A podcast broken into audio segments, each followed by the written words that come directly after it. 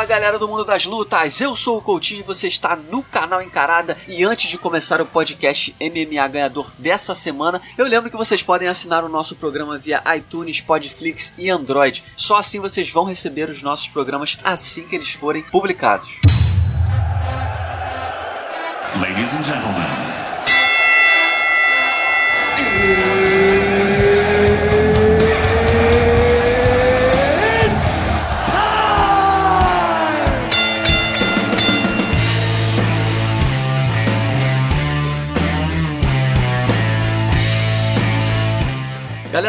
Das lutas, o convidado do podcast de hoje é o Gilbert Burns Durinho. Gilbert Durinho que acabou de atropelar o menino Dan Moré, mandou bem demais no UFC Glendale. Mais uma vitória por nocaute, diga-se de passagem. Durinho, primeiro, muitíssimo obrigado pela sua participação e parabéns pelo resultado aí, mais esse resultado expressivo aí na categoria dos leves. Valeu, Coutinho, obrigado.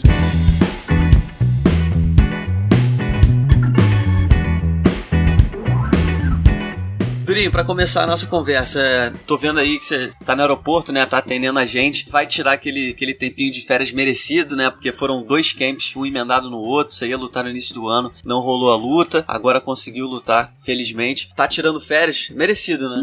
Mais ou menos. Na verdade, é, é uma férias. Eu tô indo pra, pra Guam, é uma parte dos Estados Unidos, né? Na verdade, é uma ilha que fica lá perto da Ásia. Na verdade, vai ser férias, mas eu fui convidado pra uma competição de jiu-jitsu lá. Tá? Fazer o chute no domingo, mas eu, eu, eu, vou tirar de férias, vai ser férias, vai ser parte de recuperação, vai ser Legal, Durinho. Agora, Durinho, é, fala pra gente. Você devia ter lutado né, no início do ano na Flórida, mas não lutou por conta daquele problema com corte de peso e tudo mais. Como é que foi esse processo para você, para essa luta de agora? O que, que você conseguiu fazer diferente? O que, que deu errado? O que, que deu certo? Porque o corte de peso, sem dúvida nenhuma, foi um ponto que deve ter gerado um alívio para você quando deu tudo certo, né? Embora você não tenha cometido nenhum erro grave para comissão ter te impedido de lutar em fevereiro, mas a gente sabe que é uma parte importante do processo que não pode dar errado, né? Como é que foi para você esse corte de peso para essa luta? Então, foi, foi bem difícil, na verdade, eu conheci, tava chegando bem já no peso, fiz a suplementação, a comissão não me deixou lutar, a luta foi cancelada. Quando me deram outra luta, tava em cima, já tava tipo menos de dois meses, uns seis, sete semanas. Então eu tava numa dieta muito forte, um treinamento muito forte, eu tive que dar uma pausa no treinamento para reiniciar. Foi uma pausa de mais ou menos uns 10 dias. E início eu tive que manter a dieta, cara, bem forte. Foi sinistro, porque eu tive uns 10 dias ali, uma semana que eu fiquei tranquilo. Eu relaxo, o peso já vai lá em cima. Então, eu foi sinistro ficar pelo menos uns, quase uns 3 meses aí de dieta, 3 a 4 meses mais ou menos. E no final, e, e, e o corpo sentiu, cara. No final tava sentindo.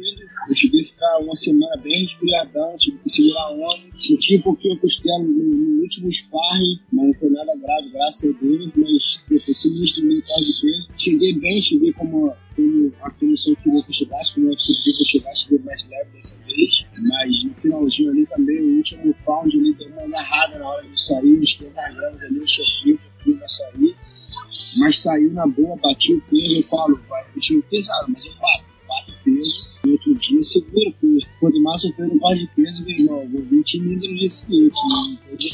Foi o que aconteceu, vim bem pra caramba no dia seguinte, deu tudo certo no de peso. Lógico, eu sempre estar me aperfeiçoando, tanto no, no corte de peso, no treinamento, tudo, tem que fazer. Um, sempre paro agora, tiro as férias, volto. Gente já tem, eu meu, meu diário de treinamento, meu diário de tudo, eu anoto tudo, então eu já sei que eu tenho que melhorar. Gente tá com os treinadores, com o psicólogo, com fisioterapeuta preparador físico e a gente vai aperfeiçoar cada vez mais as coisas para o próximo ano. Legal, Durinho. Agora, o que está sendo muito bem aperfeiçoado é sua trocação, né? Mais uma vez a gente viu aí é, um poder de nocaute incrível que você está apresentando dentro do octógono. Foi mais um nocaute, mais um nocaute daqueles walk-off, né? Que, que o cara cai e dá pra passar por cima, que já acabou. É até interessante que o lutador, a gente, a gente viu isso em você e, e repara isso em outros lutadores também. Que consegue estar tá ali no clima, na, na, tá quente, tá atropelando, tá no, na adrenalina, mas consegue ter a visão de que acabou, é o suficiente, não precisa mais bater, o cara já tá entregue. Foi o que aconteceu com o Demoré, né? Você acertou a mão, ele já caiu torto e você conseguiu parar ali, perceber que já era hora de do juiz interromper e não causar danos ainda maiores para o cara que já está nocauteado, né? Mas primeiro eu queria que você falasse como é que é para você conquistar mais um nocaute desse nível, mais um nocaute espetacular, o quanto você fica feliz com isso, porque é um passo a mais para mostrar que você está se tornando um lutador cada vez mais completo. Né? Ah, eu acho que você falou tudo, é isso aí, é o passo que eu estou dando mais para me tornar um pessoal cada vez mais. E eu quero ser uma, um incógnita do cara que eu cara não sabe se eu vou partir da ativação, se eu vou pro jiu-jitsu, se eu vou fazer o wrestling. Quero que o cara entre bolado. Eu acho que eu vi, a gente viu isso no um cara que me inspirou muito nisso foi, foi o Jacaré. Eu acho que o Jacaré veio numa época assim que tava nocauteando todo mundo e todo mundo tava com medo de estar com o Jacaré naquela época. E aquilo ali acho que me, me inspirou bastante. Tá com a aprovação piada, tá falando pesado, tá com o físico dia, de estar com disposição, fazer 3, 4, 5 rounds mil gás, de estar com o jiu-jitsu afiado. Então, acho que é isso. Isso vai me deixar um, um vez mais completo. Eu quero ser um uma dúvida, quero que o meu oponente não saiba, não, esse cara só pula baixo, não mesmo, esse cara pula baixo, esse cara tem a mão pesada, esse cara tem um bom wrestling, esse cara é forte pra caramba, e é o que eu venho trabalhando e acho que é o vai me levar quero chegar esse ano. Agora, Dorinho, só para detalhar um pouco melhor pra gente como é que é esse trabalho com o Henry Ruff, né?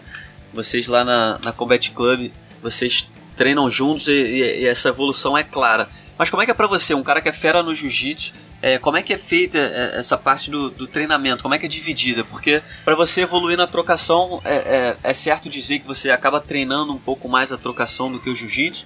Ou é tudo dividido da, da mesma forma? É meio que dividido da mesma forma. Eu posso deixar bem, bem claro assim, eu, eu dou uma ênfase. Eu vou dividir em pontos, em meus pontos fortes e meus pontos fracos. Qual é o meu ponto forte? Meu ponto forte hoje em dia é jiu-jitsu. Então, meu ponto forte tem que estar forte. Então, o jiu-jitsu tem que fazer é o que eu faço. Eu faço no forte de duas a três vezes na semana. Terça-feira, na maioria das vezes, e no sábado. É forte. Eu não posso perder contra caras duros, é, é técnica, é, é rola, é a parte do. E a parte da trocação, eu dou a parte, vamos a parte que não é o meu forte, meu ponto fraco, que seria a trocação no caso, eu tento dar ênfase mais ou menos a mesma coisa, três a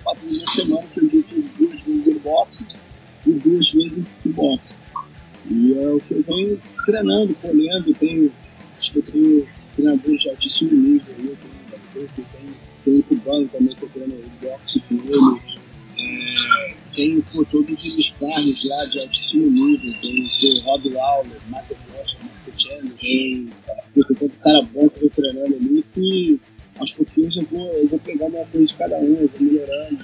Uma coisa que eu estou fazendo também, o treinador de, de Muay Thai, do Vicente Luque, Daniel, aí de Brasília, ele é um cara que vem me ajudando muito. Ele é um cara que, que eu faço? Eu vou fazer os treinamentos aqui, o sparring e tal. Eu tenho a, a, eu vou, eu lanço o que ele fala, tudo que o meu treinador de boxe fala e também eu gravo bastante coisa e mando pro Daniel. Então o Daniel fica de fora, avaliando tudo, estão me dando vários toques também, o Vicente. São caras que estão me ajudando muito nessa evolução também na aplicação.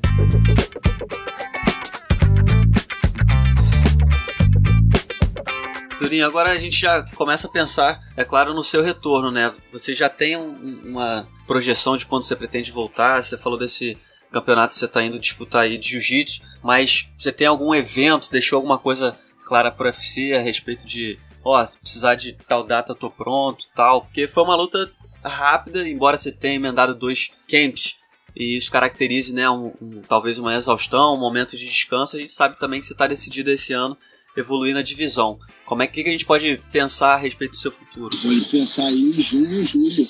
Na verdade, eu vou ter eu tenho duas semanas de descanso. Que não vai ser descanso total, porque eu vou lutar no, no domingo, mas é jiu-jitsu, cara. Então é uma coisa que eu faço com gosto, é uma coisa de treinamento. Eu vou lá dar um treino e pronto. Mandei bem, mandei bem. Não ganhei, não ganhei. Não é o meu foco. Lá é, é diversão. E, e nós tirar férias com minha esposa e tal. Então eu tenho essa semana e semana que vem para recuperar meu corpo, para dar um descanso. Sábado, lógico, domingo eu vou ter que dar um, um, um jiu-jitsu, mas eu vou ter mais uns cinco dias ali para recuperar o corpo, ficar tranquilo Nesse meio tempo eu fico parado, parado. Tudo no alto, tô fazendo fisioterapia, tô malhando, já volto a treinar devagarzinho. Não posso dar, um, dar, um, dar, um, dar uma puxada muito forte no corpo, que daqui a pouco eu vou ter que puxar. Então agora é só manter o, o corpo saudável ali, não deixar o peso subir tanto e continuar treinando, fazendo o, o, um descanso ativo, na verdade. Né? E já pedi para você, pedir dia 7 de julho, eu tenho dois caras que eu tô na mira aí, na verdade já pedi o filho do Adamo si, pelo que eu tô sabendo, ele já negou a luta, ele já falou que não quer lutar, porque o que acontece é que no dia que o cara chega no top 15 ali, ele parece que já tá protegido, né? O 15 só quer lutar com 14 para baixo, 14 não quer lutar com 15, 14 só quer lutar com 13 para baixo, o 13 só quer lutar com 12 para baixo, o 11 só quer lutar com 10 para baixo, e fica nessa então, outro cara que eu tô pedindo aí, que a gente tá negociando, que eu tô marradão aí, tá achando que vai fechar, é o Alexander Hernandes. Ele acabou de vir de nocaute contra o Daniel. E hoje em dia ele é o número 13 da categoria. É a luta que eu tô mirando agora, é o cara que eu tô. É a luta que eu tô apostando em pegar. Tá? Eu, então, vou ficar esperando esses top 15 ali até mais ou menos julho, no máximo agosto se um desses caras aceitarem essa luta, eu tô, eu tô partindo de outro cara, vou me dar mais um cara aí vou, eu começar a lutar qualquer um, porque na verdade o que tá acontecendo, que tipo, é difícil de arrumar luta pra mim. Era o Lando Vanata, o Lando machucou e o UFC ofereceu essa luta pra muita gente, muita gente, e muita gente não quis pegar, por isso que eles acabaram contratando o Demoré. E tá difícil, então, do, do, mesmo jeito que eu tô feliz com a minha performance, ao mesmo tempo dá uma frustrada, porque os outros jogadores veem aquilo e eles estão meio que, ah, meu irmão, esse cara é duro pra caramba, ele não tá ranqueado. Aí ninguém pega aquela luta, então é uma coisa aí que eu tô trabalhando muito com meu manager aí pra fechar uma luta boa, uma luta pra projetar 22 nocautes. Como você falou, sou um cara do jiu-jitsu que tô nocauteando, dois nocautes. Meu irmão, walkout, nocautinho, saí andando e não tive. As duas vezes eu não ganhei o bônus, então Vamos ver. Vamos trabalhar para gente ganhar ou pegar um, um, um, bom oponente. Falei com o Dana White lá na luta, ele falou que ele não tinha ganho bom. Eu falei, não, tudo bem, mas me dá um, me dá um oponente bom para a próxima me dá um cara ranqueado, ou me dá alguém que vai me levar pro ranking. Ele prometeu, então.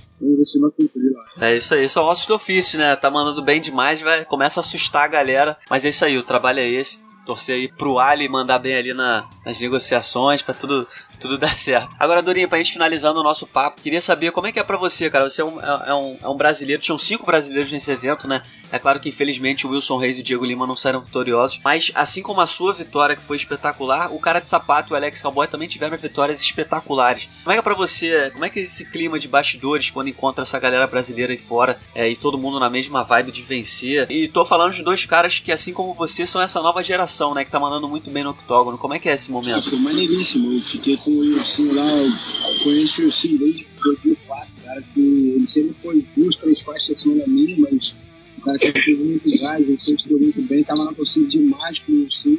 Acabou que ele fez um lutão e conseguiu a vitória. Foi uma luta que poderia ter dado pra ele também, foi uma luta bem apertada, mas acabou sofrendo a derrota. O Diego Lima também tava com o Zucão lá, com o Diego, estava na torcida pra ele, se eu não me engano, estava com mais cara feio na costela, estava sentindo a costela ali quando colocando de judô, o Paulo comentou que ia ficar difícil ali, que ele não estava conseguindo fazer levantado. E, pô, o cowboy mostra de forma engraçada, meu irmão. Estava quando, quando eu cheguei no aeroporto, o primeiro cara que eu vejo é o cowboy, o Felipe, o professor dele.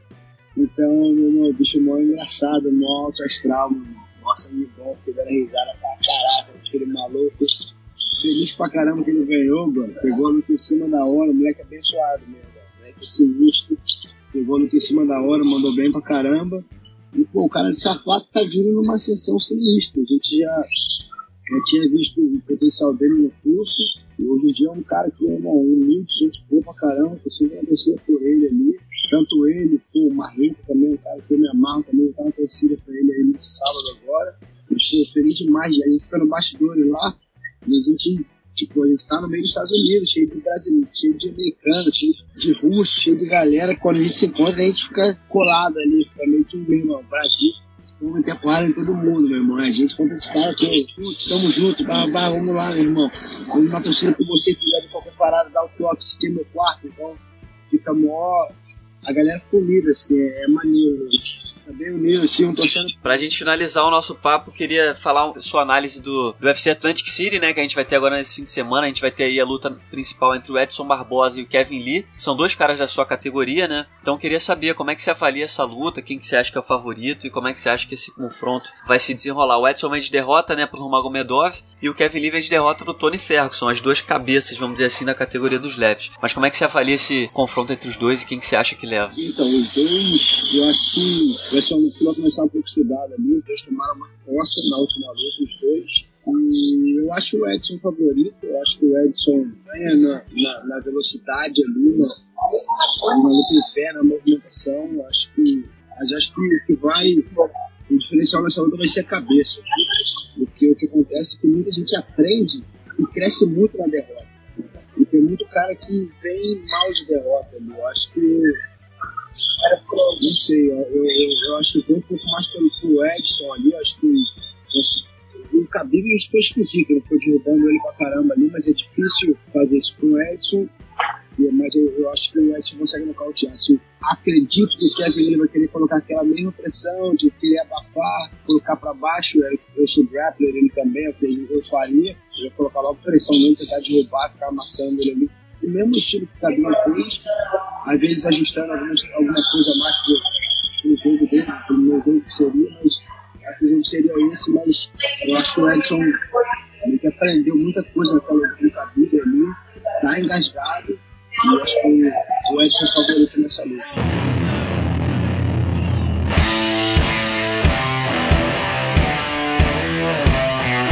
Maravilha, Durinho. Cara, muitíssimo obrigado mais uma vez, sempre atendendo a gente com muito prazer. Muito obrigado pela sua participação. Um bom descanso aí na medida do possível, uma boa competição de jiu-jitsu e, se Deus quiser, a gente aguarda as boas notícias aí do seu futuro no UFC. Obrigado, amigo. Meu irmão, obrigadão, beijão a todo mundo aí, tamo junto, vamos com tudo pra próxima. Então tá aí, esse foi o Gilbert Durinho que emplacou a segunda vitória consecutiva, a segunda vitória por nocaute. Ele venceu no UFC Glendale, nocauteou o Dan Moré no primeiro round, está voando na categoria dos leves. E lembrando também que neste sábado nós teremos o UFC Fight Night direto de Atlantic City com Edson Barbosa, Luan Chagas e Thiago Marreta. Os brasileiros entram em ação no evento desse sábado e vão correr atrás aí para representar o Brasil da melhor maneira possível. Tá certo? Muito obrigado pela audiência de vocês. Eu espero vocês na semana que vem com o melhor do mundo das lutas aqui no podcast MMA Ganhador. Até lá!